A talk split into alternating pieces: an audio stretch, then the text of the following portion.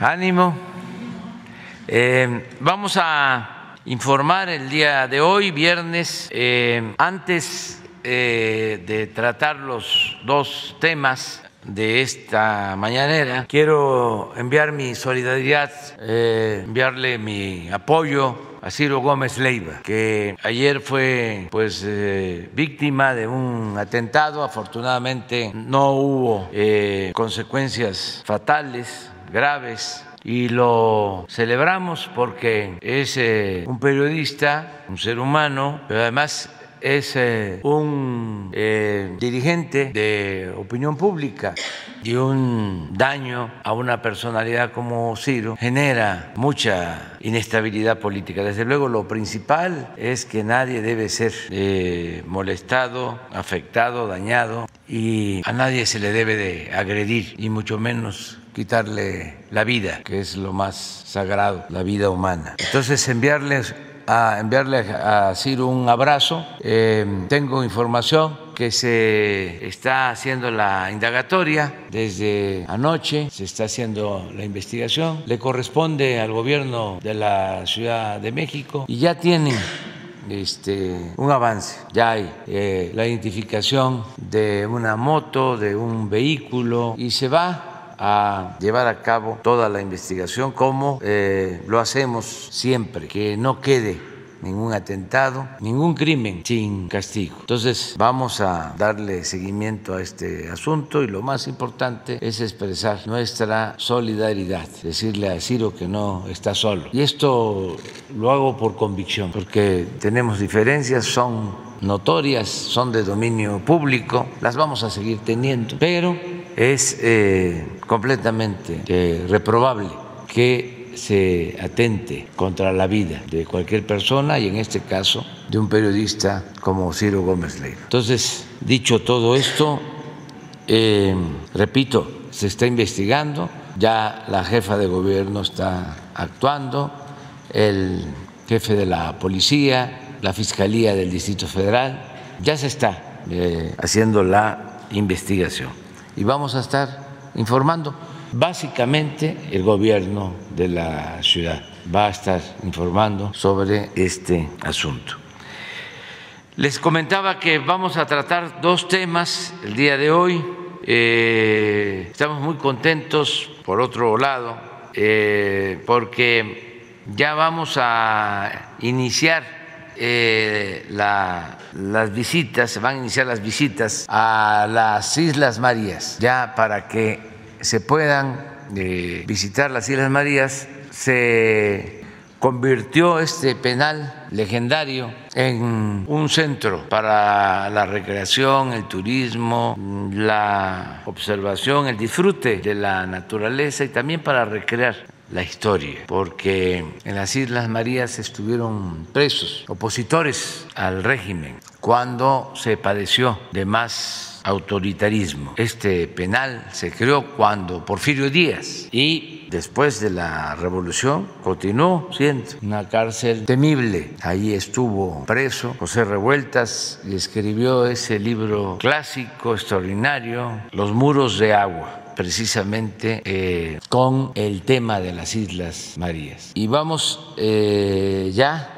a que quien desee ir a visitar las islas, en este caso la isla Madre, la isla María, ya pueda hacerlo. Se hicieron arreglos, se tiene un museo, se cuenta con pues eh, las celdas, la cárcel donde estuvo preso José Revueltas, todo lo que hicieron los presos un templo, un Cristo elevado, un panteón, playas, eh, murales pintados por los reclusos, por los presos, y se arreglaron casas para que puedan ir eh, quienes lo deseen. Eh, se adquirieron también unos ferries para ir de Mazatlán a la isla Madre y también de San Blas y pronto también de Boca de Chila, que está entre Nayarit y Jalisco. Van a poder ir, eh, son dos, tres días, aquí nos van a explicar bien, porque se trata también de cuidar el medio ambiente, no puede eh, llegar mucha gente, eh, son pocas las casas y además no se quiere que se sature. Al principio se pensó en la llegada de barcos ¿cómo se llaman los barcos?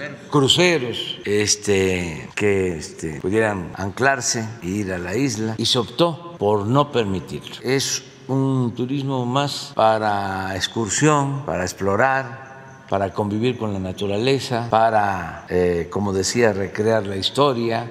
Es eh, algo excepcional, extraordinario. Eh, eso lo vamos a tratar ahora y también vamos a informar, aquí está con nosotros Fernando Landeros, que es el presidente del Teletón, esta institución eh, civil pues ya va a cumplir 25 años y pues han hecho una muy buena labor porque atienden a niñas, a niños con discapacidad.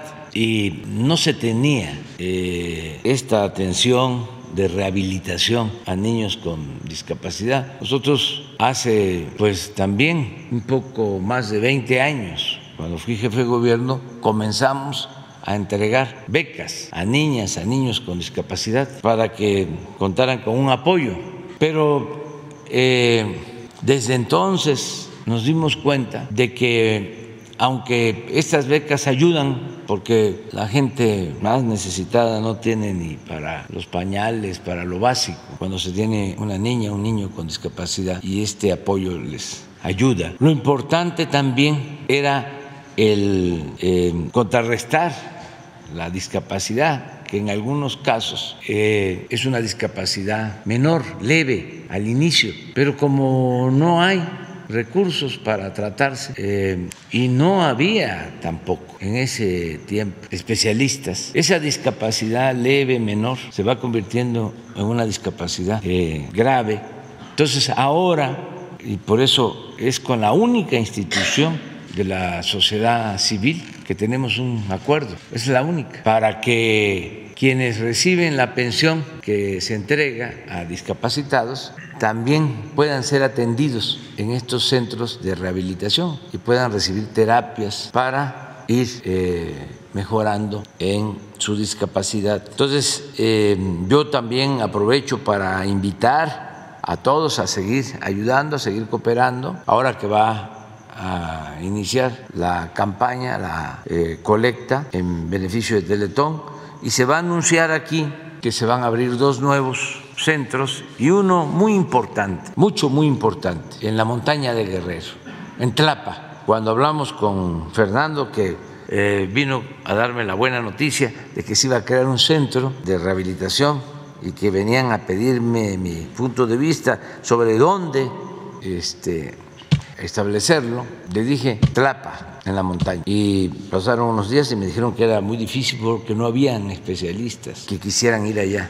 Pero como es gente muy sensible, Fernando, muy responsable, les dije de que eh, lo que nos importaba era Tlapa. Al poco tiempo ya vino con una solución que va a exponer ahora. Y pues no va a ser nada más Tlapa, sino también otro en Mazatlán, Sinaloa. El de Tlapa es muy importante porque aunque en todos lados los niños necesitan atención, eh, Tlapa es la región más pobre de México y duele mucho el que no tengan eh, atención eh, especializada, a veces ni siquiera médicos. Estamos buscando resolver ese problema, que haya médicos generales, que haya especialistas en toda la montaña de Guerrero, en las zonas más pobres del país.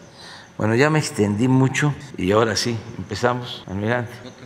¿Sí? Sí, si les parece, ¿cómo? Ah, de una vez, las Islas Marías. Muy buenos días. Vamos a eh, presentarles lo que se refiere a la apertura que se va a dar de Islas Marías como un centro turístico. Eh, lo va a presentar el gobernador de la isla, él tiene pues toda la información y la vamos a ir presentando ahorita aquí para que ustedes la, vean. Adelante, por favor. Muchas gracias, señor. Con su permiso, señor presidente. Bien, eh, a continuación voy a presentar la oferta turística del Centro Turístico de Islas Marías. Este centro va a ser operado por la empresa creada para tal fin, de nombre Turística Integral Islas Marías SASB. La oferta como tal contempla una transportación marítima en viaje redondo desde Mazatlán a Puerto Valleto, de igual forma desde San Blas y a partir del mes de noviembre del 2023 a partir de Boca de Chila a Puerto Valleto. Viajes redondos. Ya estando en Valleto, la oferta turística contempla una estancia de dos noches que, en la que podrán disfrutar de lo que se ha eh, previsto para tal fin. Eh, en, esta, en esta gráfica podemos ver, en la anterior, eh, los tiempos que están considerados por los ferries. En el caso de Mazatlán, cinco horas, de San Blas, cuatro horas, y que va a ser muy similar desde Boca de Chila, que podrán mejorarse de acuerdo a la condición de la mar. la siguiente, por favor. Ya estando ahí en Valleto, la oferta de hospedaje que tenemos es de tipo hostal en villas o casas dobles y sencillas. Esa es la apariencia de las casas que se remodelaron y en su interior. Eh, de igual forma, la alimentación, que está considerada es de tipo buffet, en un restaurante que está cerrado, que tiene aire acondicionado con un confort eh, eh, bastante aceptable y que quien lo desee puede salir al exterior en una zona contigua, en una terraza con vista al mar también, en donde podrán disfrutar de las mismas condiciones que en el restaurante. La siguiente, por favor la oferta como tal contempla sitios de interés que ya comentó el señor presidente, en los cuales eh, queremos resaltarlos porque creemos que son, van a ser muy atractivos para el público y todos eh, eh, los mexicanos y mexicanas que nos puedan visitar. entre ellos resaltar el Cristo y el faro, que son actividades de senderismo. como tal, se contempla actividades de bajo impacto ambiental. Recordar que es una área natural protegida también eh, el museo que ya se mencionó y en particular el, punto número 7 ya en la zona central, eh, saliendo del, eh, llegando, se puede observar enfrente del CAP la tienda de artesanías donde los artesanos de Nayarit van a, van a, presentar los productos que elaboran ellos mismos y, podrán ofrecerlos también al público en el centro de atención a visitantes y en la tienda de regalos para tal fin entre otros, eh, sin mencionar eh, los, eh, todos los que tenemos, pero en la siguiente lámina, por favor. Aquí podemos apreciar ya la imagen de cómo se ven estos, estos lugares, el Museo de Sitio, donde se recopila toda la historia de la isla, resaltar el periodo desde 1905 a 2019, que fue un centro penitenciario, el Templo de Guadalupe, el, el Museo el cura, corrijo, el, auditorio José Revueltas, donde están eh, pintados murales que los mismos eh, colonos llevaron a cabo. Eh, la Enequenera, el Panteón, que ya se mencionó, la Calera, la siguiente, por favor. La salinera, en, particular la salinera, la calera, son, son vestigios históricos donde los colonos llevaban a cabo tareas de mucho esfuerzo y que pues es importante resaltarlos también. Además figura en, en la película de Pedro Infantes, por ejemplo, eh, escenas de esta, de esta naturaleza. También eh, podemos visitar la cárcel de máxima seguridad en Laguna del Toro. Eh, tenemos diversos miradores donde hay vistas espectaculares, así como las dos actividades que ya mencionamos de senderismo al Cristo y al Faro. En particular, el Cristo son 2.5 kilómetros desde su inicio y en el faro eh, aproximadamente un, kilómetro, 1.1 eh, kilómetros. Además, vamos a contar con eh, recorridos en bicicleta para realizar el ciclismo urbano y de montaña con su equipamiento para protección y seguridad y también como una opción podremos admirar la bóveda celeste para el conocimiento de las constelaciones en un lugar apartado donde se pueda observar con mucha claridad. La siguiente, por favor. Bien, pasando al costo de los servicios turísticos eh, por persona, eh, estos irían, van desde alrededor de 5 mil pesos en clase turista, que sería lo más económico, hasta eh, una tarifa un poco más elevada de, con mayor quizás confort en algunas partes, hasta 8 mil pesos. Aquí lo importante es mencionar que incluye lo que es la transportación marítima, eh, la alimentación tipo buffet, así como las diferencias que hay en cuanto a hospedaje, pero mencionar que en cuanto a alimentación contamos con una tienda de, conveniencia donde la gente, si así, si así lo desea, podrá adquirir sus insumos y, comer en casa incluso, ¿no? su desayuno, su comida. Eh, de alguna manera este, es, una, es una variante que se implementa para, mejor beneficio de, de la gente que nos visita. Aquí señalar que en la aplicación donde podemos obtener los boletos, ellos van a poder seleccionar eh, el, tipo, el tipo de habitación que quieren, eh, seleccionar si quieren o no el buffet.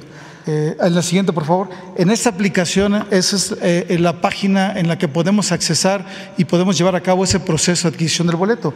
Es visita islasmarías.com que a partir de una conexión a Internet en su computadora o a partir también de sus teléfonos eh, en aplicaciones eh, iOS o Android eh, podrán llevar a cabo esa selección. En ambas plataformas hay una guía con videos interactivos que podrán llevarlos paso a paso hasta la obtención de su boleto. también podrán accesar rápidamente a través de códigos QR y, posteriormente en redes sociales. Ya estamos en Instagram donde podrán eh, subir fotos para que puedan compartirlos con eh, amigos, familiares, eh, entre otras. la siguiente, por favor. finalmente mencionar que estamos listos para operar.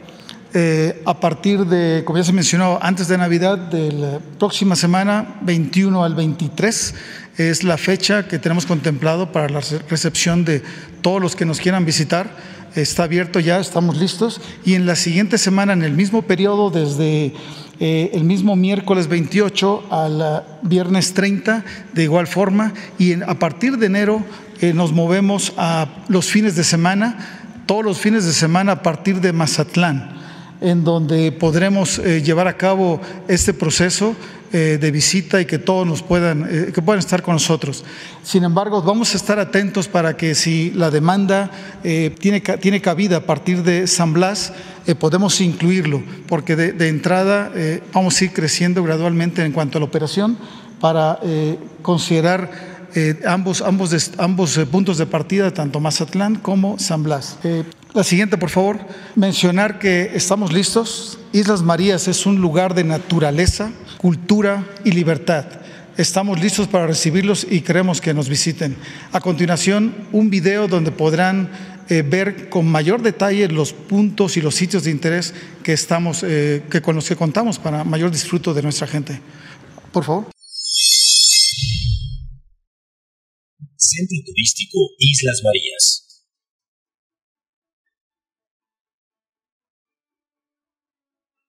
La experiencia para quienes viajan a la isla comienza al llegar a los muelles de los puertos de Mazatlán, Sinaloa o San Blas, Nayarit, donde los protectores de la biosfera dan la bienvenida y explican brevemente el procedimiento adecuado para el abordaje al transbordador, además de verificar los pases de abordar. Posteriormente, conducen a las y los pasajeros a sus asientos y se les proyecta un video sobre las medidas de seguridad a bordo del buque.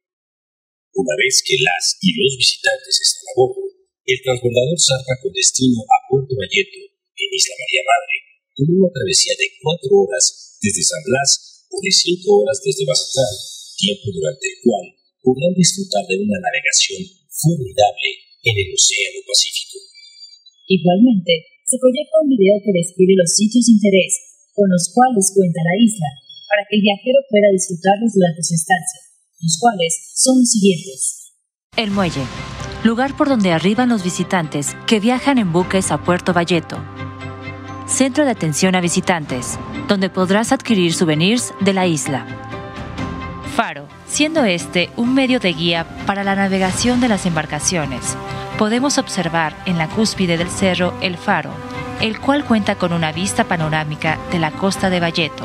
Panteón, icónico Campo Santo, donde yacen los restos de quienes pasaron toda su vida en este penal, entre ellos personajes como el párroco Juan Manuel Martínez Macías, conocido como el Padre Trampitas, y el criminal José Rodríguez, apodado El Sapo, quienes tuvieron como último deseo ser sepultados uno junto al otro, en honor a la gran amistad que se tuvieron Gracias a emblemáticas historias como esta, surgieron diversas leyendas que ahora forman parte de la isla. Museo. Lugar de exposición y conservación de objetos históricos de la isla.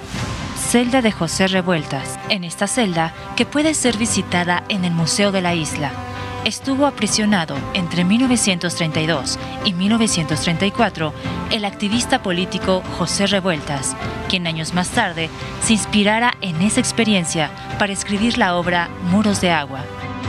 Mercado de Artesanías. Se ubica frente al Centro de Atención a Visitantes. Aquí se exhiben artículos únicos y originales a precios accesibles, piezas únicas elaboradas a mano por artesanos de San Blas Nayarit y otras poblaciones aledañas. Arco Mandela. En este lugar, excolonos de la isla plasmaron la figura de Nelson Mandela, reconocido personaje que es símbolo de esperanza y libertad. Un ejemplo de que aún detrás de los muros de una prisión, los ideales y sed de cambio pueden seguir vivos para quienes desean cambiar la historia. Plaza Benito Juárez, la Plaza Juárez está dedicada al Benemérito de las Américas Benito Juárez, esto con la finalidad de enaltecer y conservar los valores patrióticos. Este lugar fue el sitio principal donde los colonos convivían en semilibertad. En este lugar podrás compartir, descansar y tener una vista de este campamento. Templo de Guadalupe. Es el templo principal del campamento Valleto, en el cual fue un parteaguas para los internos que habitaban en la isla, debido a que fue un lugar de oración, un sitio donde ellos buscaban consuelo y perdón por sus actos cometidos en el pasado.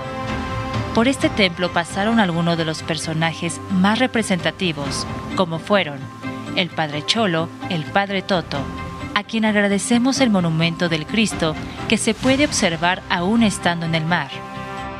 Restaurante con capacidad para 180 comensales, el restaurante ofrece menú a la carta y buffet. Además, brinda comodidad a los visitantes al contar con un área climatizada y otra al aire libre, la cual permite una bella vista al mar mientras se disfruta de los alimentos. Auditorio José Revueltas. Su nombre es en honor al escritor, revolucionario y activista político, quien fue recluido en las Islas Marías en dos ocasiones, en los años 1932 y 1935. En este auditorio llegó a usarse como centro cultural para los internos donde organizaban obras de teatro y puestas escénicas. Por otra parte, los murales son de concursos que se hacían entre los mismos colonos. Fuente de Sodas. Es un espacio que brinda una excepcional vista al mar, en el cual los visitantes pueden disfrutar ricos postres, sodas, agua y café, además de contar con equipos de cómputo, de acceso gratuito a Internet.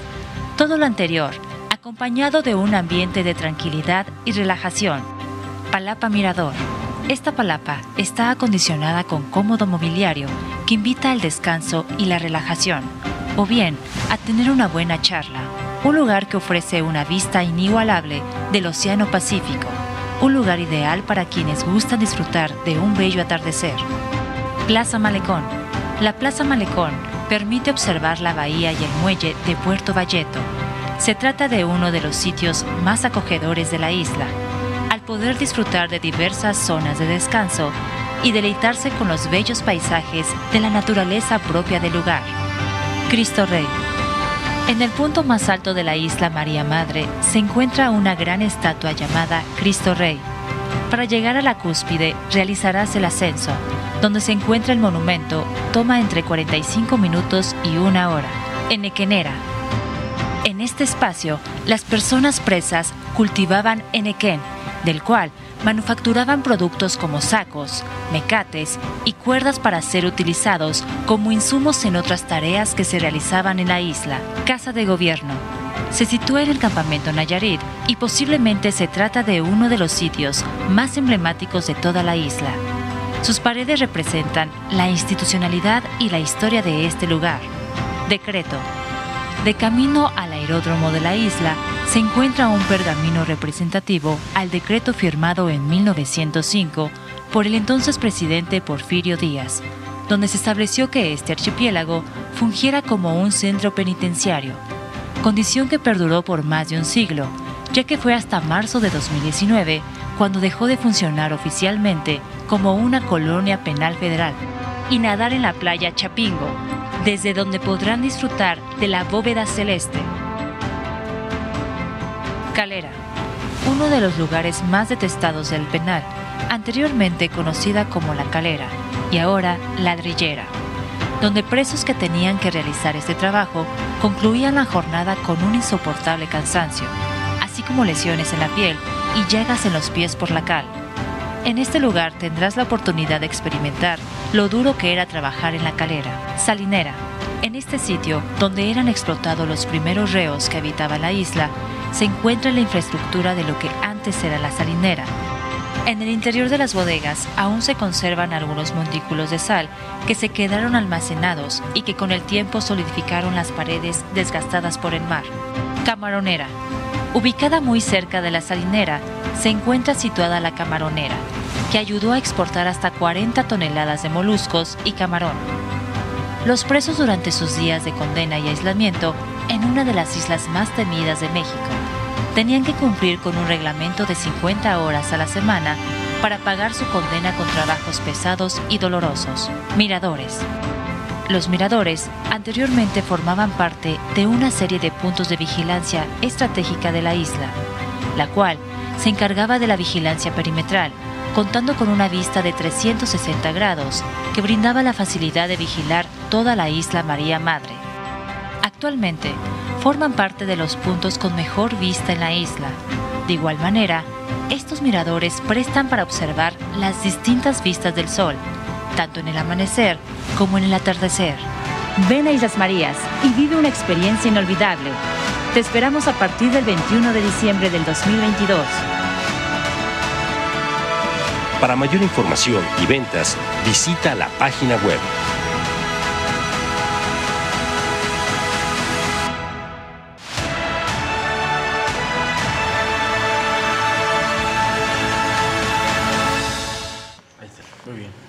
Señor presidente, muchas gracias. Estamos listos y los, los esperamos en Islas Marías. Naturaleza, cultura, libertad. Muchas gracias. Con el permiso del señor presidente, buenos días. Vamos a dar un informe del avance en este ejercicio 2022 de la pensión para el bienestar de las personas con discapacidad. Eh, adelante. Muchas gracias. Hemos llegado ya este año a 1.301.922 eh, derechohabientes de esta pensión. Estamos muy contentos porque durante los tres primeros años de la administración eh, alcanzamos un millón de derechohabientes y hoy estamos ya alcanzando una cifra superior. Este año vamos a tener una inversión de 22 mil millones de pesos. Adelante. El esquema que veníamos trabajando, que era, digamos, el programa ordinario, alcanzó un millón cuarenta y tres mil niñas, niños con discapacidad, jóvenes, eh, población indígena, que siempre han tenido el programa de manera universal, y se invirtieron 19 mil 700 millones de pesos en este año. Adelante. Como se ha venido informando, el señor presidente planteó a los gobernadores y gobernadoras y a la jefa de gobierno la posibilidad de firmar un convenio para que esta pensión alcanzara a ser universal. De esta manera se propuso que la mitad de los recursos que eh, eran necesarios para alcanzar la universalidad fueran eh, aportados por las entidades federativas y la mitad por el gobierno federal. 14 estados ya han colocado los recursos y ya se hizo el registro eh, para que las personas con discapacidad de estos 14 estados accedan de manera universal, es decir, para todas y para todos. Este año alcanzamos en estos 14 estados a 258.888 personas con discapacidad. Adelante. La inversión social eh, de los 14 estados, en suma, son 1.500 millones de pesos y la federación colocó los 1.500 millones de pesos a los que se había comprometido. En suma, en este convenio eh, que se hizo con los estados, estamos invirtiendo 3.000 millones de pesos. Adelante. Esta es una gráfica de cómo ha venido la inversión social anual de esta administración. Como ya aquí lo ha expresado el señor presidente, cuando él fue jefe de gobierno, estableció la pensión para personas con discapacidad en la Ciudad de México y fue la única entidad que durante 18 años tuvo eh, esta pensión. Eh, cuando el señor presidente llega aquí a Palacio Nacional, se establece a nivel nacional esta pensión. Iniciamos en 2019 con una inversión de más de 8 mil millones de pesos y para el 2022, como lo estamos informando, llegamos a 22 mil millones de pesos. Eh, ya tenemos el presupuesto para el próximo año, que son 26 mil 577 millones de pesos. Agradecemos mucho a los diputados eh, que aprobaron esta propuesta de la Secretaría de Hacienda y nos va a permitir de este 2022 a 2023 tener un aumento de 4.577 millones de pesos. Con este eh, incremento vamos a seguir trabajando con los estados restantes para invitarlos a que participen en el convenio para que la pensión sea universal en todo el país. Adelante. El monto de la pensión que este año se está entregando son 2.800 pesos. Eh, cada año desde 2019 se ha venido incrementando y el monto individual bimestral para el próximo año será de 2.950 pesos. Como aquí ya también se ha comentado, eh, es muy importante la entrega de la pensión porque es un ingreso básico para las familias, sobre todo las más vulnerables, en este caso por vivir en condición de discapacidad, pero también es muy importante la rehabilitación. La rehabilitación es un derecho eh, ya que ellos al incorporarse a estos programas y tener esta posibilidad tendrán un desarrollo de su vida eh, mejor. Adelante. En 2021 firmamos este convenio con la Fundación Teletón eh, para que se atendieran a 20 mil niñas y niños con alguna discapacidad eh, y se les otorgaran las terapias de manera gratuita. La inversión social anual para este año son 800 millones de pesos. Gracias. La que sigue. Eh, estamos en 19 estados y 21 centros Teletón donde se están atendiendo a las niñas y a los niños. En este momento ya tenemos un padrón de 21.536 niñas y niños que están recibiendo su terapia y hemos alcanzado 584.796 terapias a cada uno de estas niñas y niños. Es cuanto respecto al informe de discapacidad. Gracias. Muy buenos días, muy buenos días tengan todos. Pues la verdad estamos muy contentos, señor presidente, gracias por la oportunidad de estar aquí esta mañana con usted, con ustedes, porque estamos a 24 horas de la celebración de nuestro Teletón del aniversario.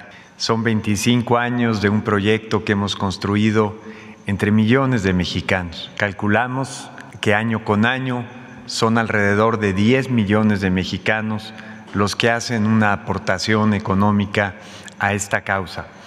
Un ejército de 10 millones de mexicanos, pero además encabezados por los niños de México, quienes desde el primer día han sido los grandes, grandes donadores de este proyecto. Por eso, estando a 24 horas de dar inicio con nuestro evento y por supuesto invitando a todo el país a participar eh, como lo hacemos todos los años, hoy queremos hacer una invitación especial. Hoy, en este Teletón del aniversario, y esto difícilmente se podría haber anunciado sin el apoyo del gobierno federal de este programa nacional de becas a la rehabilitación, es que si podemos entre todos, con el esfuerzo, el amor, la sensibilidad, la generosidad de todo el país, eh, nos hemos propuesto volver a crecer. Hace ocho años no construíamos un nuevo centro Teletón, pero este año, con la confianza, con la fe en el país de poder alcanzar y rebasar nuestra meta, queremos construir dos nuevos centros de rehabilitación. Y de eso vamos a platicar brevemente esta mañana. El primero, ahí justamente donde decía el presidente, le vamos a llamar el CRIT de la montaña de Guerrero. Si vamos a la siguiente lámina, veremos detalles un poco más concretos del proyecto arquitectónico. Es un proyecto muy hermoso, desarrollado por el arquitecto Javier Sordo Madaleno, eh, el licenciado Juan Diego Gutiérrez Cortina, va a llevar a cabo la construcción bajo la supervisión del ingeniero Ricardo Dagdú. Es un proyecto que arquitectónicamente busca no desentonar con la región, ser un proyecto sencillo, eh, pero no por ello menos bello que todo lo que hemos construido a lo largo de estos 25 años. Eh, en este proyecto vamos a dar los siguientes servicios. En primer lugar, lo que la gente eh, identifica más sobre el trabajo de Teletón, que es este modelo integral para la rehabilitación. Pero además quiero decir que es el modelo médico más completo que hemos construido en 25 años, el de la ciudad de Tlapa, porque justamente no solamente estará enfocado a los niños de Tlapa, sino a los niños de los 19 municipios de la montaña de Guerrero. Por ello, este centro contará también con unidades móviles de rehabilitación, contará con la atención integral de especialistas, también tendremos universidad para que los jóvenes de la montaña que quieran estudiar terapia física o ocupacional y quedarse en, su tierra atendiendo a los suyos lo puedan hacer. Habrá residencia Teletón para médicos pasantes y para residentes que quieran establecerse ahí y también contaremos con un servicio que no tenemos en ningún otro centro, que es casa para aquellos niños que se transportan de algún municipio y que dado su tratamiento tengan que quedarse tres o cuatro días ahí en la ciudad de Tlapa. En cuanto al número de niños atendidos, vamos a atender aproximadamente 350 niños específicamente de Tlapa, 300 niños más de la montaña de Guerrero y 1.200 personas más a través de jornadas médicas que estaremos haciendo a lo largo y ancho de toda la región. Cerca de 1.850 personas con una capacidad anual inicial de atención. Eh, aquí agradezco mucho, señor presidente, la donación del terreno eh, que es un terreno que está ubicado en el centro de la ciudad de Tlapa, perfectamente ubicado, de muy fácil acceso para toda la población. Y repito, sin el apoyo de las becas para la rehabilitación, difícilmente podríamos estar anunciando este proyecto. Y en segundo lugar, lo que sería nuestro CRIT número 26 en el estado de Sinaloa. Aquí agradezco mucho al gobernador Rocha por todo su apoyo por su entusiasmo, por su generosidad. En la siguiente lámina vamos a ver algunos detalles más del proyecto. Esto, este proyecto, así como el anterior, está eh, basado en una X de México que reúne los cuatro cuerpos principales.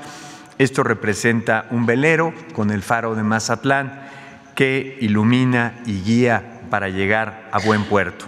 Aquí la inversión que haremos como sociedad eh, con los recursos generados a partir de mañana, es de 144 millones, más los 100 millones para el CRIT de la montaña de Guerrero.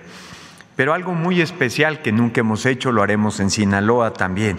Vamos en nuestro modelo médico no solamente a atender la discapacidad neuromusculoesquelética, sino que también nos hemos encontrado una gran población de niños con autismo. En un mismo centro vamos a atender por un lado la parte física y por otro lado a niños que se encuentran en el espectro del trastorno del autismo.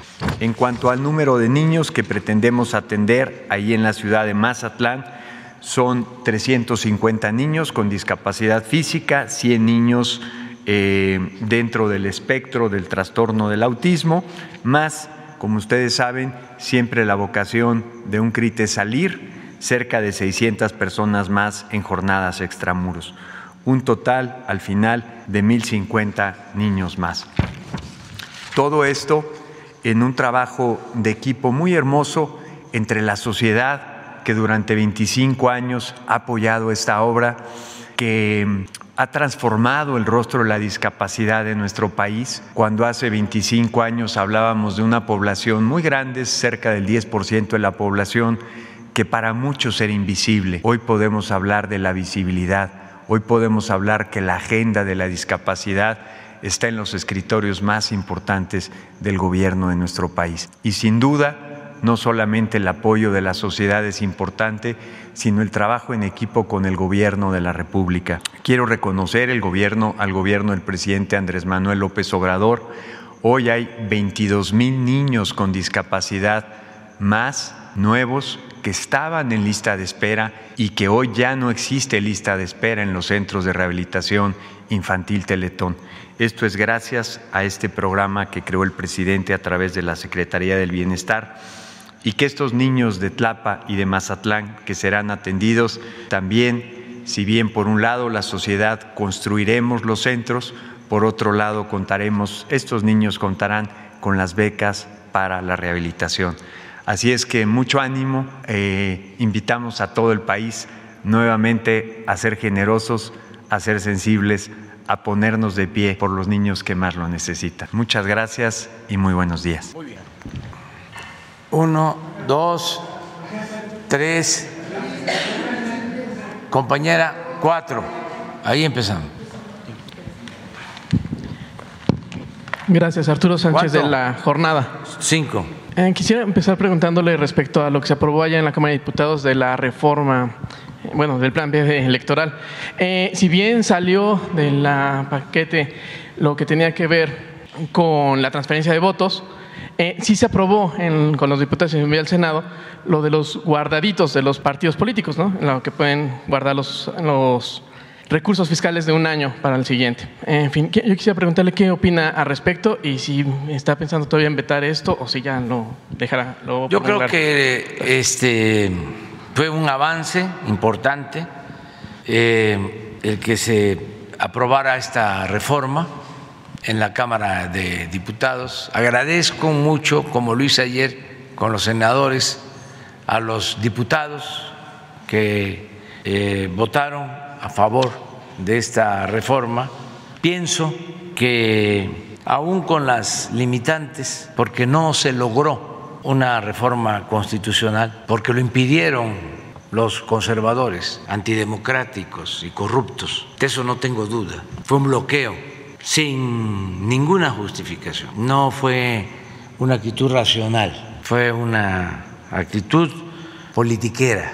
Entonces, eh, no podíamos dejar el precedente de que una institución al servicio de minorías, de una oligarquía que se sentían dueños de México, eh, se mantuviese sin ningún cambio, ni que quedara eh, establecida la consigna de que al INE no se le toca. En una democracia Nadie puede ser intocable. El autoritarismo sí plantea de que no se puede tocar al intocable, pero en la democracia es la voluntad del pueblo y el pueblo tiene en todo momento el derecho a cambiar la forma de su gobierno. El pueblo es el soberano, el pueblo manda, el pueblo decide. Entonces, por eso eh, decidimos enviar la iniciativa de reforma.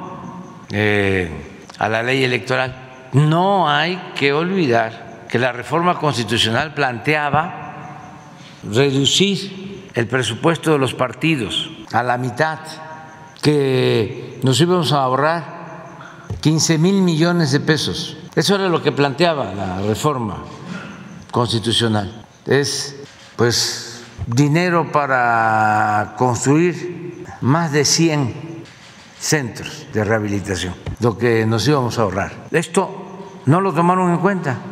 Claro, los líderes de los partidos, los oligarcas, sus voceros, achichincles, pues ¿qué les puede importar? Que se derroche, que se gaste, o mejor dicho, se malgaste el dinero del presupuesto. Pero hubo gente de buena fe que se dejó manipular les metieron en la cabeza de que lo que buscábamos era apoderarnos del INE, que íbamos nosotros a manejar el padrón electoral y que el propósito era que yo me religiera o que no se permitiera la democracia. Puras mentiras, porque son muy calumniadores y falsarios los conservadores de hipócritas, porque en apariencia son gentes de bien, con una moral, pero es en apariencia, fingen, son muy hipócritas, repito. Entonces, engañaron. ¿Qué otra cosa se buscaba con la reforma a la Constitución? Que no eh, hubieran 500 legisladores, sino 300, y que se eliminaran 200 plurinominales, porque no eran electos por el pueblo, sino eran parte de las cúpulas de poder de los partidos, eran para eh, comprar conciencias, lealtades, para eh, tener a los amigos, a los familiares y eh, no representar de verdad al pueblo, sino estar ahí de vividores. Pues queríamos quitar, no se pudo. No se pudo tampoco que fuese el pueblo, los ciudadanos, los que eligieran a los consejeros. ¿De dónde vienen todos estos consejeros? Están ahora de los mismos grupos que han dominado y que se han caracterizado por eh, ayudar a los potentados en los fraudes electorales. De ahí vienen todos. Es una escuela. Entonces el planteamiento es que no los nombren los partidos, las cúpulas. ¿Cómo los nombran? ¿Cómo era? ¿Cómo nombraron a los que están? Se reunieron los del PAN, y los del PRI. No estoy inventando nada. ¿eh? Y decidieron, tres propongo yo y tres propon, propon tú. Y a los partidos de menos presencia, uno y uno. Así entró el actual presidente, el Ciro Murayama, así entraron todos. Pero esto viene de tiempo atrás y los eh, magistrados del Tribunal Electoral, lo mismo es un reparto. Nada más quiero eh, recordar, porque tenemos muchas historias, pues lo que nos hicieron a nosotros, que nos robaron la presidencia. ¿Quién ayudó? Pues el INE, estos funcionarios. ¿Por qué no quisieron contar los votos? ¿Qué hicieron los intelectuales orgánicos? Todos avalaron el fraude, hasta con manifiestos. Por eso no tienen autoridad moral son muy deshonestos, muy corruptos, además porque viven de ese régimen de corrupción, todos ellos. Me pueden decir, no, es que yo trabajo de investigador. Sí, pero ¿cómo conseguiste tu beca de investigador? ¿Pertenecías a el grupo de Krause? Si no, no tenías posibilidad. ¿Pertenecías al grupo de Aguilar Camín? ¿O al grupo de reforma. Reforma empezó a pagar 100, 150 mil pesos, 200 mil por escritor. Claro, su misión era mantener al régimen corrupto y compraban o alquilaban a periodistas o escritores 100 mil pesos, 150 mil, 200 mil. Entonces se planteaba, a ver, que elijan los mexicanos, que no hay ciudadanos, mujeres, hombres rectos, íntegros, demócratas, que no tienen precio, que actúan con rectitud, con dignidad. Claro que los hay, pero no los dejan. Entonces se oponen a eso. Y ya, pues nada más nos dejan la posibilidad de reformar la ley secundaria. Para reformar una ley secundaria, pues se tiene la limitación de que no se puede contradecir nada que ya esté establecido en la Constitución, porque la ley de leyes es la Constitución. Entonces una ley secundaria no puede eh, contradecir a un artículo constitucional. Entonces las limitaciones pues, son muchas, porque además estos corruptos del periodo neoliberal, siempre que hacían una reforma, precisamente para que no fuese fácil una modificación que les afectara, no solo eh, esbozaban el principio básico y dejaban a la ley secundaria lo específico, sino en la misma constitución se especificaba todo. Lo más representativo de lo que estoy diciendo fue lo que hicieron cuando reformaron el artículo 27 de la Constitución para entregar el petróleo. No lo dejaron para la ley secundaria. Reformaron el artículo 27, el 25, el 28, pero además dejaron eh, varios artículos transitorios sobre el tema en la misma Constitución. Entonces, cuando nosotros proponemos la reforma electoral, pues está muy acotado lo que podemos hacer y son dos o tres asuntos. Por ejemplo, el buscar que no sigan gastando tanto los funcionarios del INE, porque los consejeros del INE ganan más que yo y está prohibido. La Constitución establece en el artículo 127 que nadie, ningún funcionario puede ganar más que el presidente, pero se ampararon porque son tramposos y además muy cretinos, caras duras. Entonces, ¿cómo te vas a meter con, con mi salario, con mi sueldo?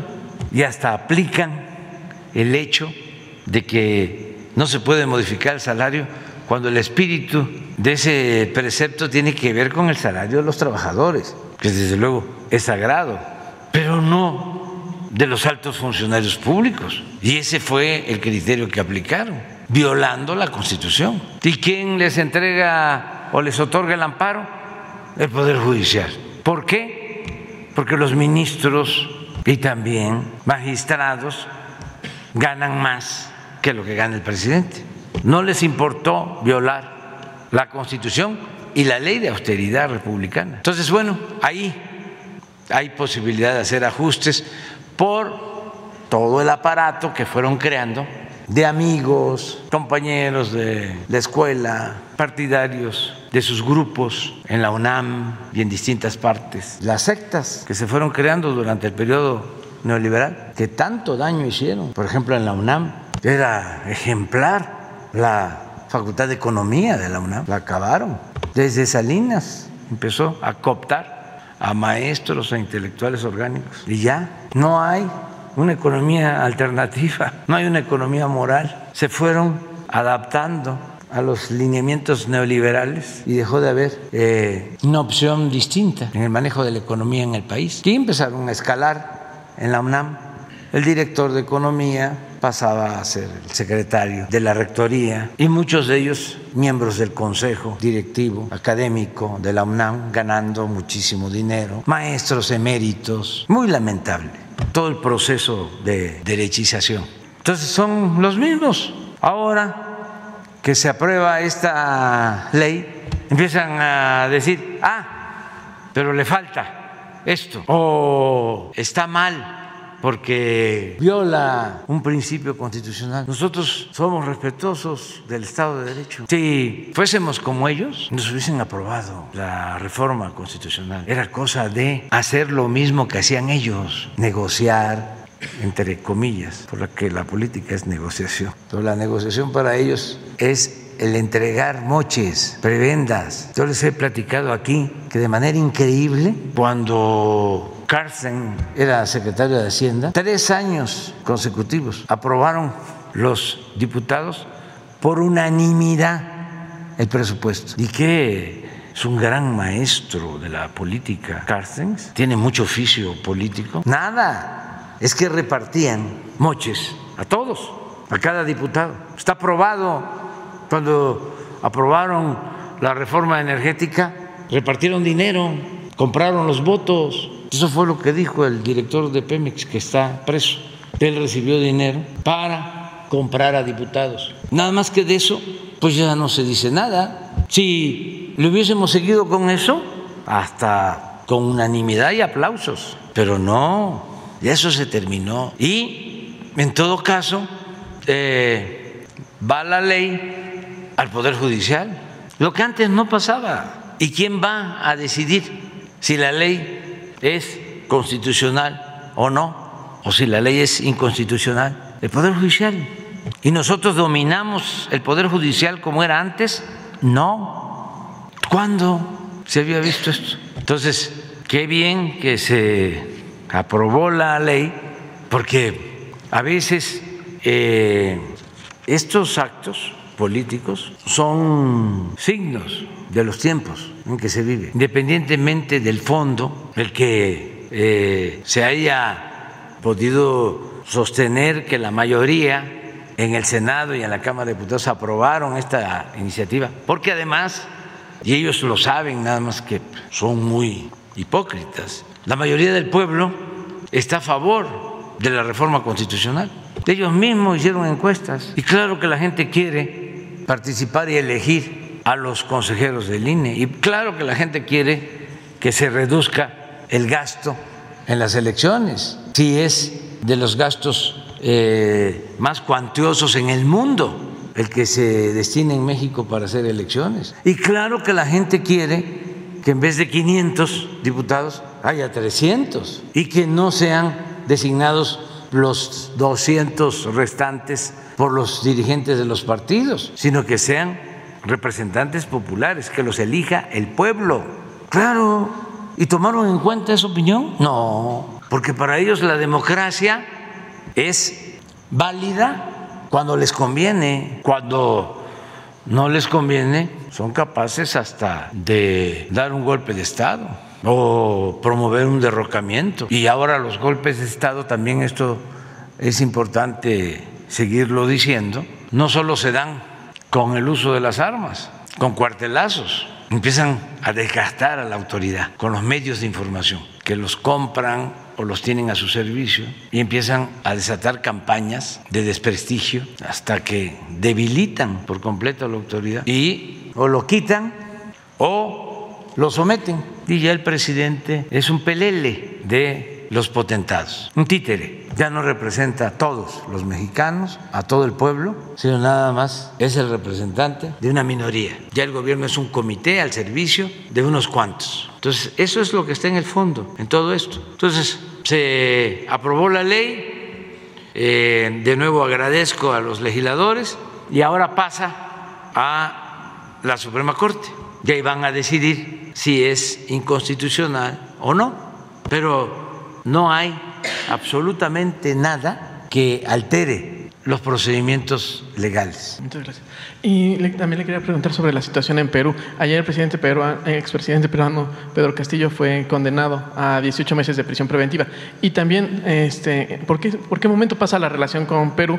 Eh, tomando en cuenta que el embajador de Perú en México fue llamado a consultas por su gobierno y ya no está en la Ciudad de México, eso sabemos. Además, hay 450 mexicanos identificados por la embajada que están varados en Perú ante la situación y el aumento de las protestas.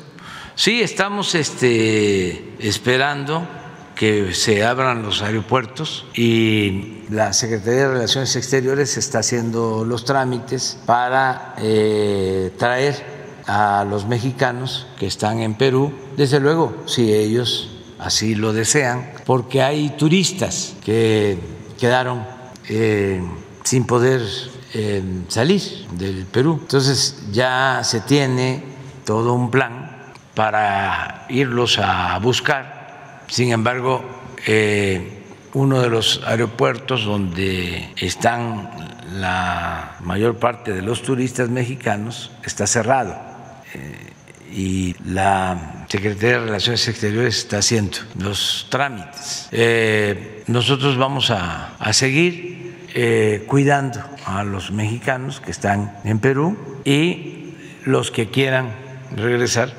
Ya estamos eh, haciendo trámites para atraerlos, para que este, regresen. Acerca de la situación política ya hemos fijado nuestra postura, firmamos un documento con el presidente de Colombia, de Argentina, con el presidente de Bolivia, eh, pues eh, expresando nuestra postura acerca de que debe respetarse el voto de los ciudadanos, la democracia, y que eh, no debe de usarse la fuerza, no debe reprimirse al pueblo y hay que garantizar las libertades. En este caso, tomaron la decisión de suspender las garantías individuales y hay eh, en los hechos pues un estado de sitio con militares y con soldados que impiden el que se puedan manifestar quienes están inconformes por la detención que se hizo del presidente electo y por la forma en que actuó el Congreso. Yo creo que este, sería bueno que se conozca porque los medios conservadores no informan. De veras que es increíble el nivel de sectarismo, lo tendencioso que están los medios de información en México y en el mundo. Son excepciones, claro, honrosas, porque es cuando más se destaca al que informa con profesionalismo, con objetividad, con independencia, al que no está al servicio de los que se creen dueños del mundo. Ahora es cuando más eh, valor tiene el periodismo libre, independiente, pero casi no hay. En México los medios de comunicación convencionales prácticamente no están informando sobre lo de Perú. Y desde el principio el informe era tendencioso, sin análisis, sin contexto, muy lamentable. Por eso sería bueno que este, para que la gente sepa lo que está sucediendo, hay una declaración del estado de excepción del secretario de la Defensa de Perú. A ver si la encuentras. Porque hablan de democracia, ¿no? No solo estoy pensando en Perú, no, en general. Hablan de democracia también en Estados Unidos y de libertad. Estaba yo viendo ayer una visita que hace la embajadora de Estados Unidos al Palacio de Gobierno en Perú, independientemente de que pueda ir un embajador a cualquier sitio, ¿no les parece un acto de prepotencia el no cuidar las formas, el no actuar con respeto? A ver si lo encuentras. Es un señor que es... No, no, es que es muy importante, este, aunque nos lleve tiempo encontrarlo, porque es parte del nuevo gabinete y él declara en qué consiste el estado de excepción, qué se prohíbe y qué no. Por ejemplo, él dice, no hay derecho a que se reúnan. Dice una cosa, el Estado puede, eh, sin orden judicial, entrar a cualquier vivienda, a cualquier domicilio. No hay garantías de respeto a los derechos humanos. A lo mejor la... Ah, qué bueno y lo otro, a ver si la foto de la embajadora de Estados Unidos es de ayer, o a lo mejor es porque también tiene uno que eh, ser cuidadoso. Pero si es de ayer, pues se me hace muy antidiplomático e irrespetuoso de la independencia, de la soberanía de un país. Pero siempre se ha dicho que la política, que en la política la forma, la forma es fondo pero son prácticas que vienen de tiempo atrás. Si no cambian esas prácticas, pues no se va a lograr una convivencia en armonía en toda América. ¿Dónde está la no intervención, la autodeterminación de los pueblos, la solución pacífica de las controversias? A lo mejor esto ni lo sabe el señor Blinken del Departamento de Estado y es un asunto de la embajada, porque así lo han hecho siempre sobre todo en América Latina. Antes era peor. Habían como dos presidentes, el del Palacio y el de la Embajada, y ponían y quitaban a los presidentes a su antojo. Pero ya eso ya no debe de seguir, hay que buscar que las cosas cambien. También otra reflexión, imagínense estas decisiones de la cúpula del poder político, del poder económico. ¿En qué benefician a los pueblos? En nada, al contrario un comerciante en Lima que tiene que cerrar su negocio, un campesino o un obrero, incluso un empresario, los que viven del turismo, ¿quién va a ir a Machu Picchu? Por una decisión de los de arriba, con un nivel de insensatez. Ese precepto sí deberían de ponerlo en la Constitución, el de la insensatez de los políticos, la irracionalidad de los políticos, porque ese sí se puede medir sin problema el que le aplican a Castillo es incapacidad moral. ¿Quién mide eso? ¿Quién da un certificado si existe capacidad o incapacidad moral? ¿Quién creó eso? A ver, ahí está, ese es el que quiero. No, creo que con la presidenta, sí, pero a ver si es de ayer nada más. Sí, a ver, pero este, este, este para que eh, se sepa que es eh, la suspensión de garantías y el que salga la policía y el ejército a las calles a impedir protestas, a limitar las libertades. A ver, y luego del eh, Consejo de Estado, el ministro de Defensa Alberto Otaro le está dando algunos alcances de eh, los temas que se han abordado. Recordemos que durante la tarde la presidenta Dina Boluarte señaló que en este Consejo de Estado se iba a evaluar establecer en estado de emergencia todo el país a raíz de las manifestaciones suscitadas en todo el Perú y en Lima metropolitana. Escuchemos. Habilidad constitucional de preservar la vida y la integridad de todos los peruanos. Y es por eso que hemos tomado algunas decisiones que quiero compartir con ustedes.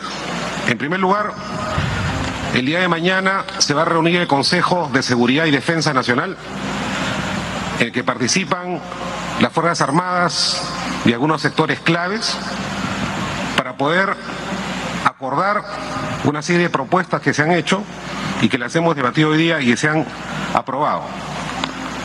En ese sentido, quiero comunicar que se va a declarar en emergencia la red vial nacional.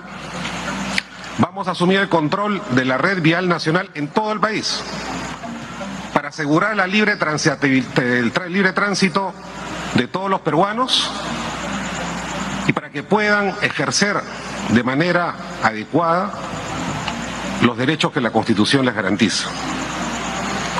En segundo lugar, se ha dispuesto, la inmediata protección a cargo de las Fuerzas Armadas de los puntos estratégicos, de los activos nacionales. Estamos hablando de aeropuertos, centrales hidroeléctricas y todas aquellas eh, infraestructura que por su valor estratégico sirve para asegurar la vida, la subsistencia de todos los peruanos. Igualmente, hemos declarado emergencia el día de hoy y va a salir en una edición extraordinaria el diario oficial peruano el departamento de Arequipa y de Ica que se suma a la emergencia decretada en Andahuaylas para que las Fuerzas Armadas en apoyo a la Policía Nacional puedan tomar el control del orden interno. Estamos pasando por días y semanas difíciles. Tenemos escasísimos días al, frente del gobierno. Estamos tomando las decisiones que creemos nos facilitan la Constitución y la ley. Y lo que pedimos a los millones de peruanos que no piensan igual, porque se los puedo decir de las tareas de inteligencia que hemos tenido día, que no son más de 8.000 a nivel nacional los que están causando este disturbio. Hablo a nombre de los 33 millones de peruanos que en este momento necesitan trabajar necesitan desplazarse, sobre todo en algunas provincias del sur del país. Necesitan llegar a su empleo. Las empresas necesitan desplazar sus productos para facilitar la alimentación de todos los peruanos.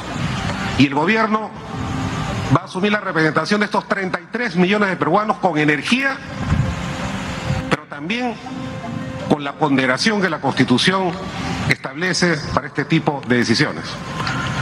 Estamos en sesión permanente en este momento. La señora Presidenta Constitucional de la República, como ustedes lo saben, se está reuniendo con los jefes, los máximos representantes de las más altas, autoridades del Estado, el Consejo de Estado.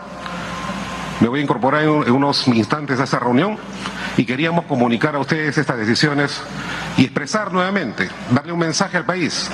Estamos trabajando por asegurar la tranquilidad, la paz y la el tránsito libre por todas nuestras carreteras a nivel nacional.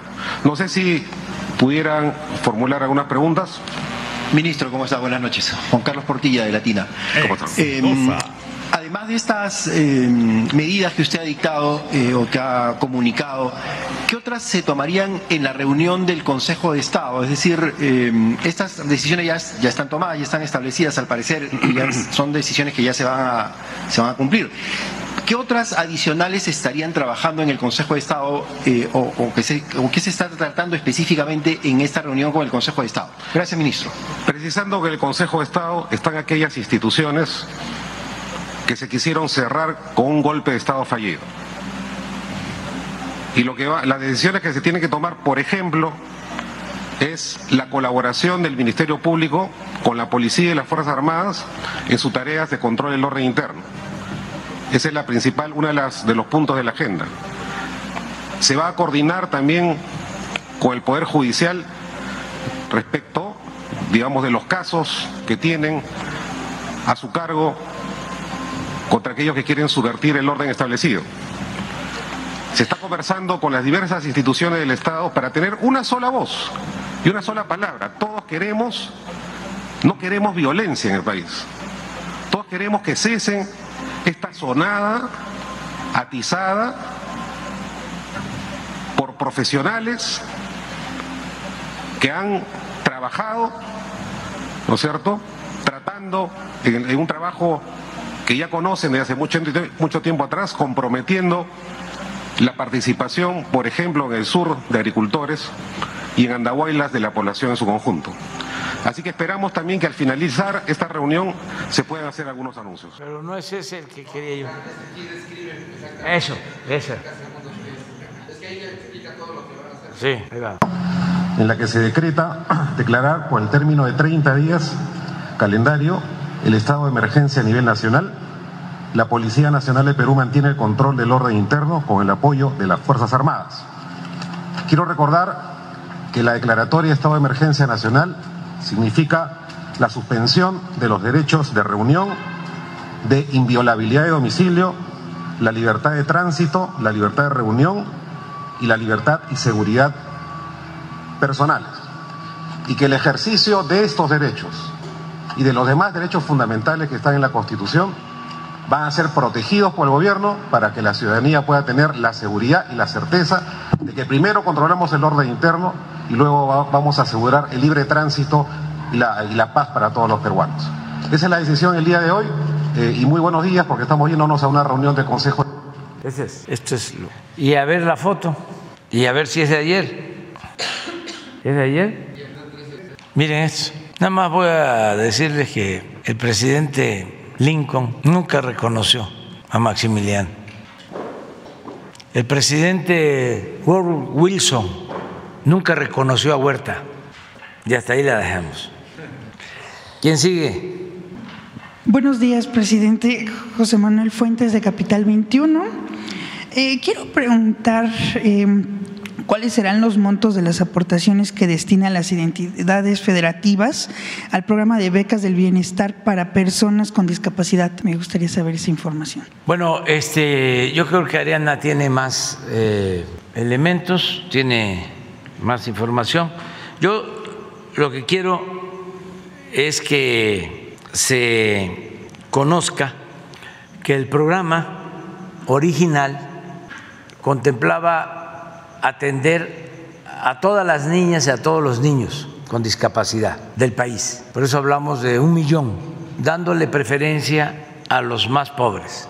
Pero se llegaba hasta 29 años y de 29 a 65 no se recibía ningún apoyo, aunque se padeciera de una incapacidad. El programa nuestro nada más era hasta 29 años. Entonces, ya destinábamos bastantes fondos con ese propósito, pero les propusimos a los gobernadores que podíamos eh, hacer universal el programa, es decir, para todos, no solo a, hasta 29 años, sino de 29 a 64, porque ya en 65 se recibe la pensión de adultos mayores. Entonces, les propuse, y muchos aceptaron, de que si ellos aportaban el 50%, no para todo el programa, la federación se hace cargo al 100% hasta 29, sino solo eh, en el tramo de 29 a 64, que en este caso a esa población se le entregara también la pensión y que nos dividiéramos eh, la inversión, 50% la federación para ese sector de población y 50% los gobiernos estatales. Entonces, ya hay 14 estados que aportaron su 50%. Y hay 14 estados en donde la pensión es universal, es para todos. Y qué bien que me preguntas esto, porque hay quienes suscribieron el acuerdo y todavía no han hecho la aportación. Me refiero a algunos gobernadores. Este no, eso no se dice porque este todavía no se vence el plazo. O sea, pero no está además el recordatorio, ¿no? Este eh, termina el 31 de diciembre. Fraterno, cariñoso, afectuoso. Entonces, eh, los que aceptaron eh, aportar. Así es más o menos. A ver, explica. No, los estados. Gracias. Los, sí, sí, puedes poner los, que ya cumplieron. Los que sí cumplieron. De la suma de estos 14 estados, la inversión por parte de las entidades en suma son 1.500 millones de pesos. Nosotros, la federación, ponemos los otros 1.500 millones y de esta manera llegamos en este ejercicio 2022 a 22 mil millones de pesos. Como ya lo explicaba el señor presidente, algunos todavía están pendientes y faltan de esta lista, pero es Baja California, Baja California Sur, Campeche, Chiapas, Colima, Ciudad de México, Guerrero, Michoacán, Nayarit, Puebla, Sinaloa, Sonora, Tlaxcala y Zacatecas. Todos ellos firmaron el convenio, colocaron los recursos eh, y ya de hecho se están entregando las tarjetas. En la mayoría de los estados ya terminamos. El martes tenemos agendado con el gobernador de Nayarit la entrega de las mismas.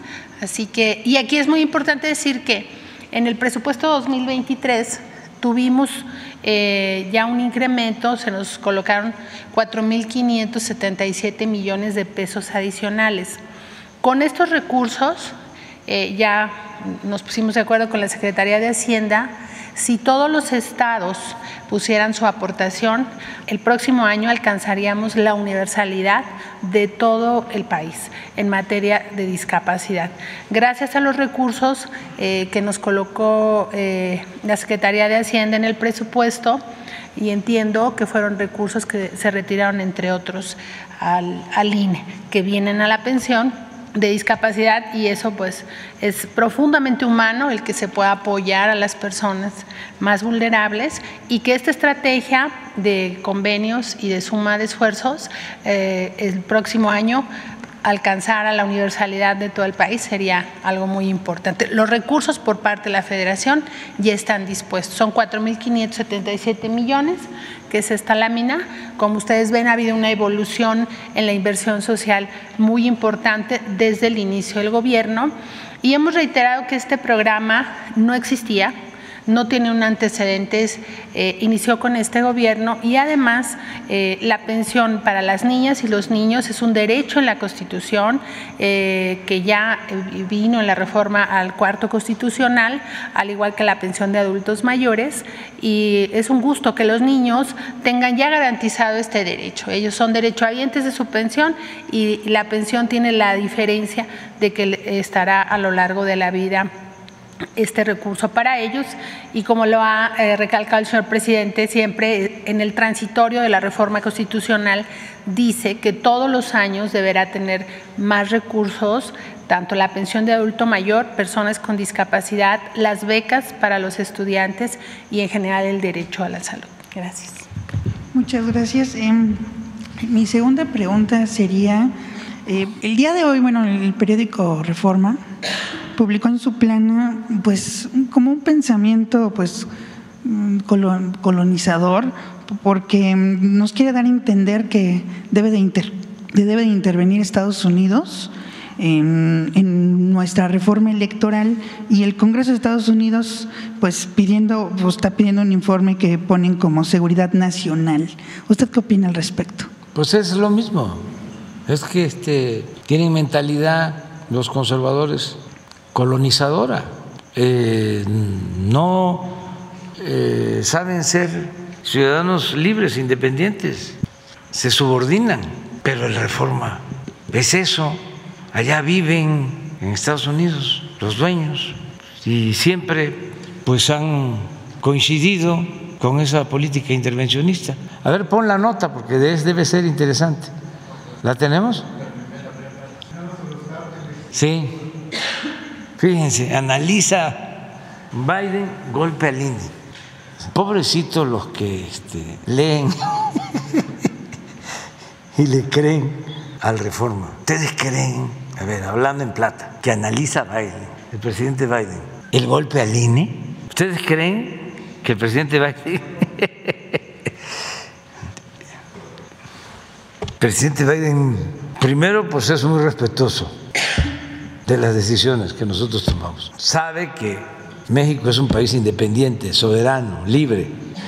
Es un político con mucha experiencia. Tiene asuntos. Ya parece que le va a estar importando lo que piense Junco o Chumel o Denise. Pero es interesante eso. O sea, analiza Biden, golpe al INE. ¿Ustedes creen que el presidente de Estados Unidos tiene en su agenda eso, ni, ni sabe lo que más a lo que más puede llegar es al secretario de, del Departamento de Estado, pero tampoco. ¿Eh? Ah, eso sí, sí. Pero que analiza todos los legisladores en el mundo. Si aquí un diputado, bueno, que no va Xochitl Galvez un día sí y el otro también a la fiscalía a acusarnos, pues todos tienen derecho a solicitar que se informe sobre cualquier asunto, pero, por ejemplo, no hablan cómo estuvo esto último de la corrupción en el Parlamento Europeo. Hay una gran corrupción. ¿Se acuerdan de que unos parlamentarios europeos nos mandaron una recomendación y que este, ya hasta dije que actuaban como borregos porque sin saber lo que estaba sucediendo firmaron un manifiesto? Bueno, pues ellos ahora traen un escándalo de corrupción ya vamos a tener que hacer nosotros nuestro periódico. ¿eh? Ese, ¿eh? La mañanera. Eh, bueno, este es un periódico, pero que esas cosas no se tratan, no se sabe. Pero bueno, pues tienes razón, es esto, es una actitud de subordinación del periódico y de todo el grupo, que se tiene que meter un gobierno extranjero a un asunto nuestro. Es como si, ya lo dije una vez, yo les pido que este, me aclaren por qué mandan dinero para la guerra en Ucrania y no usan ese dinero para apoyar a los países de Centroamérica y a los países pobres en donde el pueblo se ve obligado a emigrar, pero yo no puedo decir eso, no me puedo meter, porque ellos son libres, soberanos, pero aquí no es el fondo, aquí es la manipulación burda, corriente. Analiza Biden golpe al INE. Este, seguramente ya le habló a, ¿cómo se llama el presidente del INE? Lorenzo Córdoba, sí. Sí, este, para pedirle un informe de lo que está pasando. Está muy grave la situación en México. Muy bien, adelante. Gracias, presidente. Muy buenos días. Miguel Arzate, del Sistema Público de Radiodifusión del Estado Mexicano, Canal 14. Preguntarle, señor presidente, en semanas recientes, los expresidentes Enrique Peña Nieto, Carlos Salinas de Gortari y Felipe Calderón obtuvieron permisos especiales de residencia en España. El primero en obtenerla fue Enrique Peña Nieto, eh, luego de que compró un inmueble con un valor de cerca de medio millón de euros. Obtuvo la llamada visa dorada. Eh, Salinas de Gortari recibió del gobierno ibérico eh, la nacionalidad por su ascendencia sefardí. En tanto, por su parte, Calderón eh, obtuvo una residencia de trabajo gracias a un empleo que le ofreció el, ex, el, jefe del exgobierno español, José María Aznar, apadrinado por José María Aznar. Preguntarle, presidente, ¿qué está pasando en España? ¿Por qué los exmandatarios que han sido señalados de tener cuentas pendientes con la justicia mexicana acuden a España? No se puede dejar de olvidar que en su momento esta administración le pidió una disculpa a, España por las atrocidades cometidas durante la conquista y la colonia aquí en México. Eh, ¿Cómo considera eh, que está actualmente la relación México-España y cómo, cómo evaluar esto? ¿Qué reflexión hacer esto de que los exmandatarios acudan a España? Como primer tema, por favor, presidente. Bueno, esto es este, normal. Eh, las empresas españolas fueron atendidas con privilegios durante los gobiernos de Calderón, del presidente Peña. Con Calderón habían empresas consentidas como Iberdrola, pero había otra antes, no, la que compró acciones de Pemex, Repsol. Esa hizo negocios jugosísimos durante el gobierno de, Calderón, desde Fox, pero fundamentalmente con Calderón. Ahí firmaron, entre otras cosas, un acuerdo para comprar gas, 25 mil millones de dólares. Gas precisamente que iban a traer del Perú, porque España pues no tiene gas. Entonces, esta Repsol era la intermediaria entre el gobierno de Perú que por cierto anda prófugo el presidente de entonces. Nada más que a ese no lo detuvieron porque llevaba buenas relaciones con el gobierno de Estados Unidos y se fue allá y nunca lo han encontrado. Creo que estudió allá en una universidad de Estados Unidos, un tecnócrata. Bueno, pues este hicieron el acuerdo de comprar el gas de Perú para traerlo a Manzanillo con el proceso de licuefacción que se congela el gas, se trae en barcos y se regasifica. Incluso se construyó una planta de regasificación en Manzanillo en ese entonces. Y el contrato era de 25 mil millones de dólares. Y no hubo licitación. Todavía vivía el finado que estaba en gobernación, también español, Muriño. Entonces, y luego vendieron acciones que tenía Pemex a Repsol de esas eh, operaciones este, con suerte, porque compraron bonos de Pemex baratos y apenas los compró Repsol, subieron al doble lo que era de Pemex.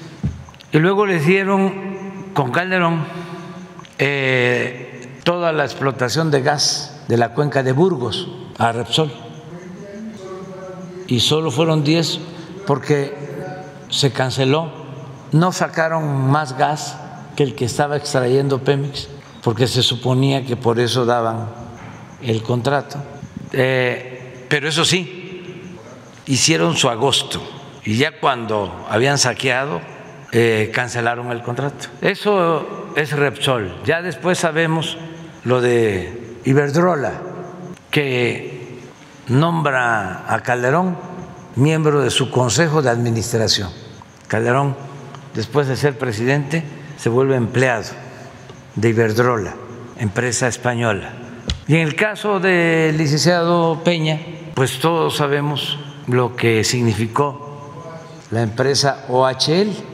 De esa empresa salió el director de Pemex, Lozoya, y fue la empresa que hizo los segundos pisos hacia eh, el Estado de México en satélite y autopistas. Y bueno, con decirles que una vez eh, se estaba licitando una autopista y participó OHL y otro de los participantes era Slim a través de su empresa Carso, Carso. Y este y ofrecía a Carso hacer la obra eh, con menos costo. Segunda llamada. Este, ¿Y qué creen? Que le dieron la obra a OHL. Y la justificación para no darle a Carso la obra fue de que no tenía la empresa solvencia económica. La empresa de Slim, del hombre más rico de México, no tenía solvencia económica. Bueno, pues por eso eh, hay un trato pues, especial. Aznar eh, era consentido de Fox, consentido de Calderón, eh, eran de los que impulsaban lo de las llamadas reformas estructurales. Aznar tenía a un hombre muy cercano a él, creo que de apellido Rato, Rodrigo Rato, que lo llevaron para que vean cuánta decencia hay en algunos organismos financieros internacionales. Lo llevaron a ser presidente del Fondo Monetario Internacional y como a los dos años fue acusado de corrupción y estuvo en la cárcel. Pero eso que les estoy contando, pues eso aquí pasa de noche, volvemos a lo mismo. También comentar que somos libres y que España puede darle eh, visa a cualquier persona, a cualquier ciudadano, y que si decide el expresidente Calderón, el expresidente Peña, el expresidente Salinas vivir allá, tienen derecho a hacerlo. Eh, a mí lo único que me molesta de esto, tampoco que me molesta, sino que me llama la atención y siempre este, eh, no dejo de subrayarlo, es cuando usan el doble discurso, la doble moral, la hipocresía. Hay un este, escritor español muy inteligente, joven, que ya se nacionalizó mexicano que hizo lo mismo que están haciendo los expresidentes, nada más que él decidió venirse a, vivir a México. Y es una gente de primera, porque imagínense, nosotros no podemos caer en la xenofobia de rechazar a extranjeros. No, nosotros somos partidarios de la fraternidad universal. ¿Cuánto aportaron los españoles del exilio a México? Científicos, ingenieros, intelectuales, maestros, no, y de la comunidad judía y de todos lados, los libaneses. Esta es una casa abierta, por eso la política exterior de México es excepcional, reconocida en todos lados. Y ahora eh, el expresidente Calderón pidiendo que le apliquen el 33 a este joven Abraham Mendieta, Abraham, tienes todo nuestro apoyo. Si hasta estoy pensando en, aunque se enojen, este, en derogar, en que quitemos lo del 33 que viene desde la Constitución de 1857, porque ya cambiaron las cosas. Es un país completamente libre. ¿Cómo vamos a aplicarle el 33 a un extranjero por considerarlo extranjero pernicioso? Es como ayer que decían, Monreal votó en contra y hay que expulsarlo. No, si no somos, con todo respeto, estalinistas, ¿para qué las purgas? Si nosotros tenemos un nivel de desarrollo político de primer orden, un pueblo de lo más politizado del mundo. Una de las cosas que me molestaba muchísimo cuando estábamos en oposición es que siempre venían compañeros nuestros a ponernos ejemplo de lo que estaban haciendo en otros lados. No se daban cuenta de que nosotros estamos llevando a cabo una transformación de dimensiones mundiales. Pero venían a decirme que eh, le diéramos seguimiento a la revolución de la primavera, eh, un movimiento que hubo en, en en, Egipto, la primavera árabe. Y luego también este, hay que tomar en cuenta de que este, todos los cambios allá se hicieron por el Internet, siempre, ¿no? Y un menosprecio a nuestro movimiento. Y salió adelante este movimiento y es ejemplar. ¿Y qué vamos a estar nosotros con medidas autoritarias? Ni hitlerianas, ni estalinistas, Eh, ¿Por qué tienen problemas algunos países? Porque no llevaron a cabo una revolución de las conciencias, porque se murió Franco, pero siguió el franquismo, se murió Pinochet, pero siguió esa misma política. Aquí quería Salinas que continuáramos con el salinismo como política y ya había avanzado, porque hasta su adversario, para no decir su enemigo, que según él lo traicionó, Cedillo, se distanció y lo persiguió y por eso Salinas eh, no lo ve con buenos ojos, pero Cedillo siguió con el salinismo o cambió. No, con Cedillo siguió el salinismo como política, pues fue el que entregó los ferrocarriles nacionales, fue el de Fobaproa y con Fox desde luego, y con Calderón y con Peña Nieto, nada más que ya, ya no hay salinismo como política.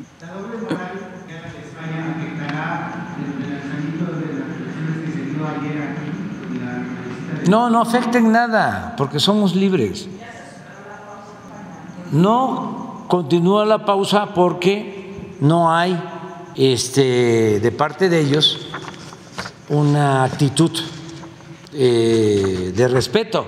Le envié una carta respetuosa al jefe del Estado, al rey de España, y ni siquiera tuvo pues la atención de contestarme. Le mandé cartas al Papa Francisco y me las contestó todas y no necesariamente coincidíamos.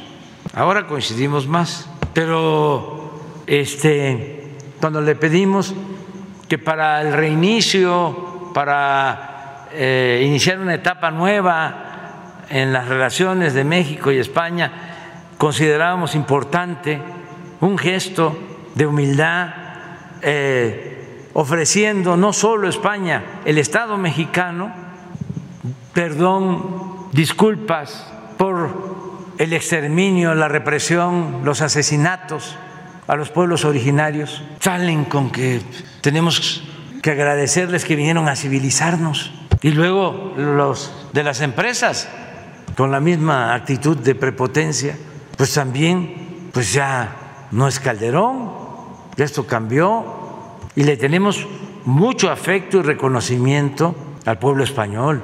Esto es distinto, o sea, también no confundir la actitud de los pueblos con la de los gobiernos. Suele pasar que es mucho pueblo para tan pocos gobiernos.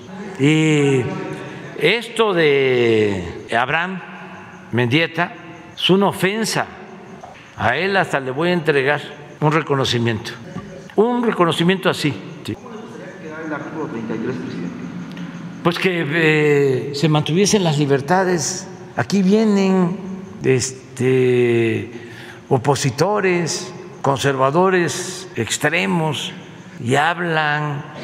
Últimamente hubo hasta un congreso de los conservadores más famosos del mundo y a nadie se le impide que se manifieste. Ya parece que este, los vamos a, a expulsar. No, este es un país libre. ¿Por qué tanta confianza?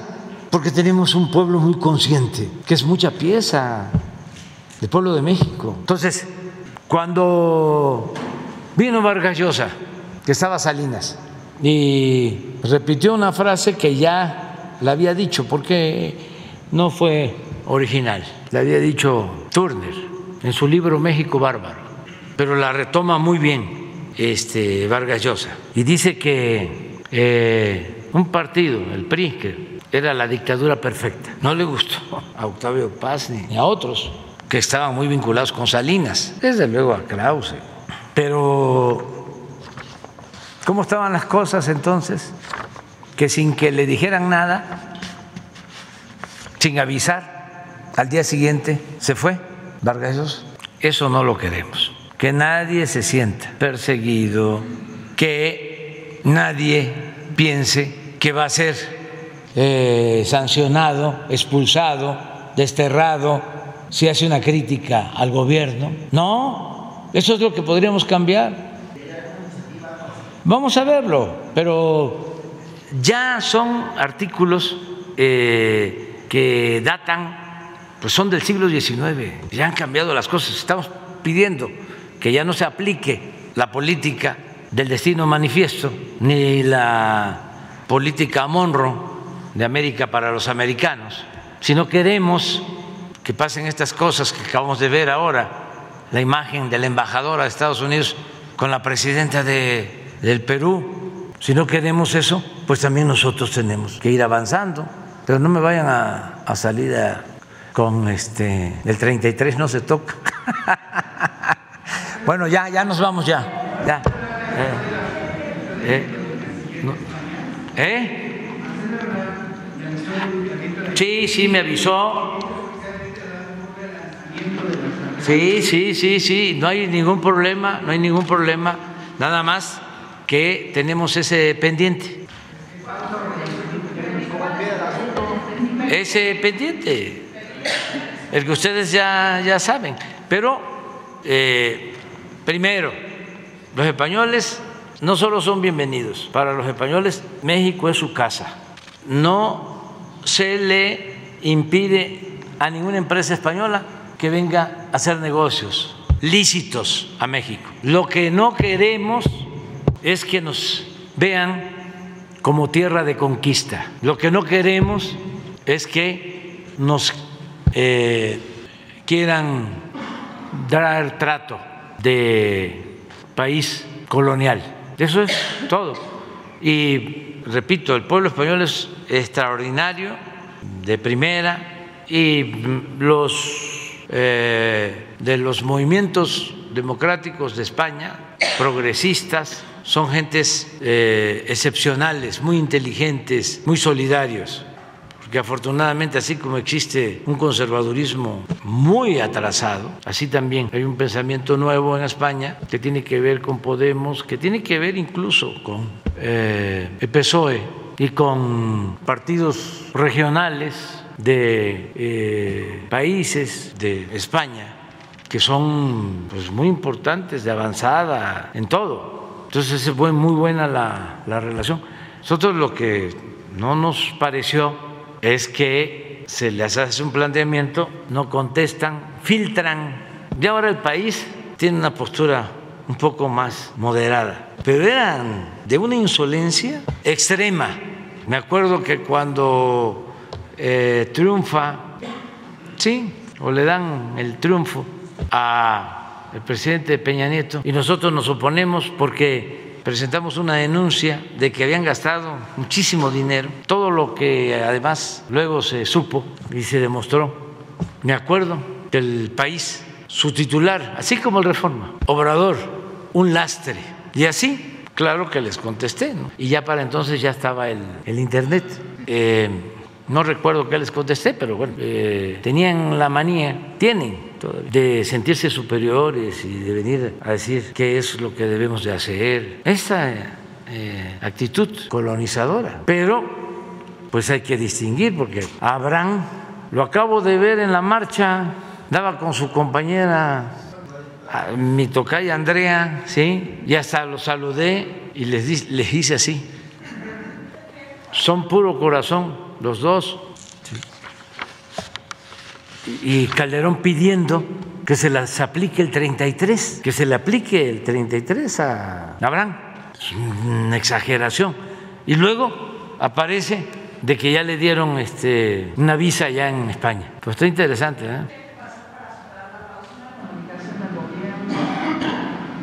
No, que haya este, una autocrítica. No les vamos a pedir que nos devuelvan todo lo que se llevaron. Nada más que reconozcan de que hubieron eh, abusos, que hubieron masacres, que se reprimió a los pueblos originarios y que nosotros después de la independencia también cometimos esos excesos. Ahí está el lamentable caso de los yaquis y es pedir perdón para la no repetición nunca más este, estos abusos y la corrupción, que no venga a promover, a fomentar la corrupción en México, que no se lleven a los presidentes de empleados de sus empresas, que respeten la dignidad del pueblo y de la nación mexicana.